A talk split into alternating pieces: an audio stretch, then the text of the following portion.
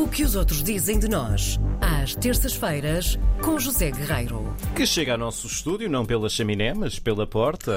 Olá, José Guerreiro. Olá. Ainda pela porta, qualquer dia, pela janela. Oh, quem sabe? Bom dia. Mas Não o que é que, Quando que, é que bomba de gasolina e insuflarem. Ai, estás tu na bomba de Não. gasolina assim com os braços para o lado. como Foi o aqueles- teu ho ho ho. Foi, foi especialmente delicioso. Sim. Bom dia. Bom Bom dia, bom dia, bom dia. Ora bem, eh, eu hoje gostava de falar sobre o bacalhau. Outra vez. Outra vez. Mas ele está cá sempre todos os dias. O bacalhau, bacalhau. Bacalhau, Ah, bacalhau. pronto, está o bem. gado Zmorrua. Ai. Ele sabe. O bacalhau sabe tesouro. o São bacalhau, coisas de é? família. Pois, não é? exatamente. Porque está aí a quadra natalícia e o bacalhau volta a ser rei. O nosso bacalhau também é rei. Mal. O rei da rádio. Ai, ai, rainha- Não ai. exageremos. Com quem?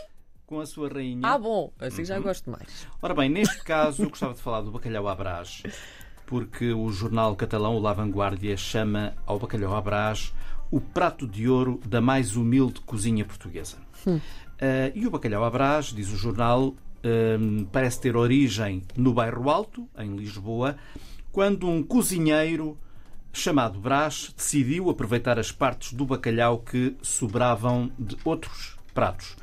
Eh, ap- aproveitava, digamos assim, as, as partes menos valorizadas. Eh, e, portanto, eh, este prato, o bacalhau à brás, combinou-se, foi-se combinando com outros ingredientes que estão em todas as cozinhas e são relativamente baratos: os ovos, as batatas, cebolas e azeitonas. E, entretanto, conta o jornal, passaram 150 anos desde a invenção do Sr. Brás. Ao longo do tempo, conta a Vanguardia, a confecção do prato sofreu poucas alterações, pouquíssimas, dizem eles, só mesmo alguns inovadores. e eles aqui falam dos chefes, não é? Hum, alguns atrevem-se a chamar ao bacalhau à brás bacalhau dourado. Não. Vamos não. Fica, fica mais glamouroso, não é? Pronto. Talvez pôr uma coroa em cima do bacalhau. Mas pepitas. E portanto o La Vanguardia explica tudo isto e explica tintim por tintim como se confecciona este prato em particular, o bacalhau à brás. Adiante, aproveita para explicar uma coisa que nós já sabemos, que os portugueses são o povo, é o povo que mais consome bacalhau no mundo.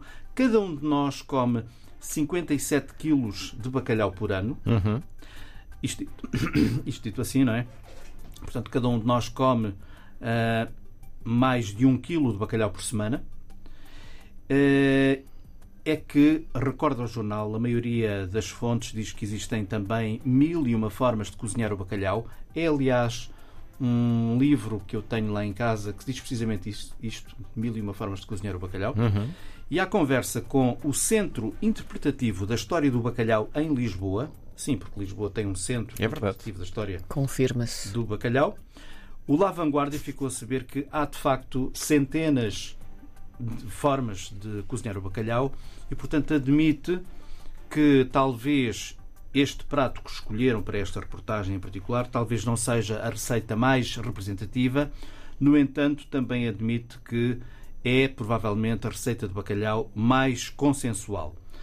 Não admira, porque, explica também o jornal, porque é uma reportagem eh, grande, ampla. A história de amor dos portugueses pelo bacalhau começou por volta do século XI, consolidou-se a partir de 1343, quando o rei Dom Pedro I assinou um acordo com o rei Eduardo II de Inglaterra, segundo eh, o qual os ingleses forneceriam o bacalhau e os portugueses forneceriam o sal, o sal que era produzido em Aveiro. Eh, o sal, aliás, que era e é usado para preservar o bacalhau, porque naqueles tempos, como sabemos, sem refrigeração, não é?